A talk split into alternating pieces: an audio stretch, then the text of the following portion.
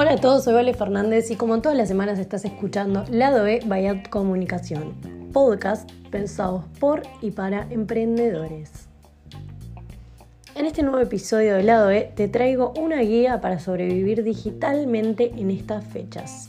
Estamos en diciembre, se está por terminar el año, todas las marcas empiezan a comunicar, todas las marcas quieren vender y sobre todo empieza esta época de caos en la cual yo digo que siempre hay que tener una estrategia desde antemano.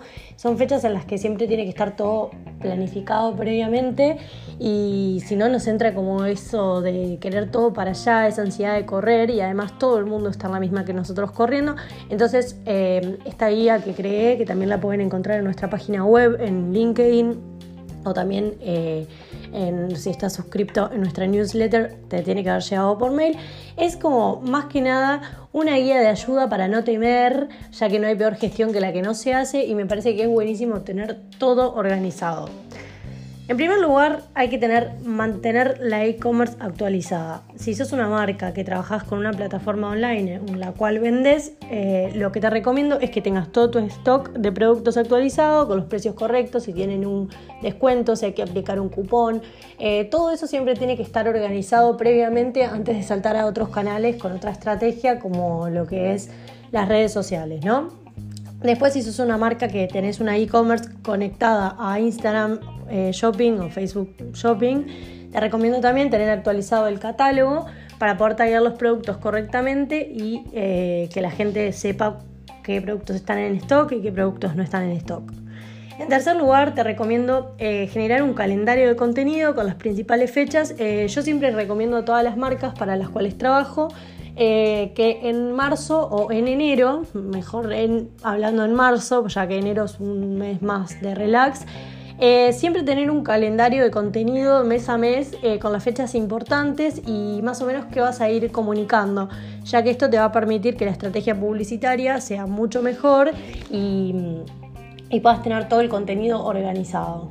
Así que cuando llega diciembre uno ya sabe que de tal a tal fecha hay descuentos, que se viene la Navidad, que cuando vas a aplicar un cupón, etcétera, etcétera. De esa forma como que se puede trabajar de una forma súper más organizada. En cuarto lugar, definir objetivos claros para trasladar al equipo y desarrollar la estrategia creativa. Hay que tener los objetivos, los KPIs y sobre todo la estrategia para poder trabajar en conjunto y que mm, cada equipo dentro de la empresa se pueda encargar de su parte de la mejor forma, eh, yendo todos hacia un mismo lugar y teniendo un objetivo claro.